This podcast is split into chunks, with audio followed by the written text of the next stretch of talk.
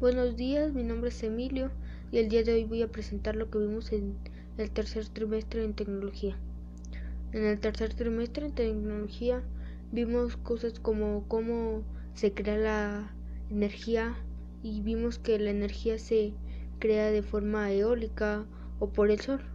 De manera eólica, que significa que es por el viento que hace girar uh, y crea energía que ésta llega a nuestras casas o incluso para iluminar otras cosas. También por el sol que da que el calentamiento que da en, en un panel solar ayuda a dar energía ya sea en una casa o en una plaza.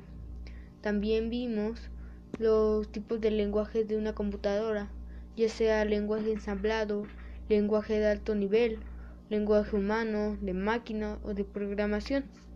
También, también vimos lo que es un proyecto y qué significado es de es un proyecto y también cómo investigar lo que podemos ver en el proyecto.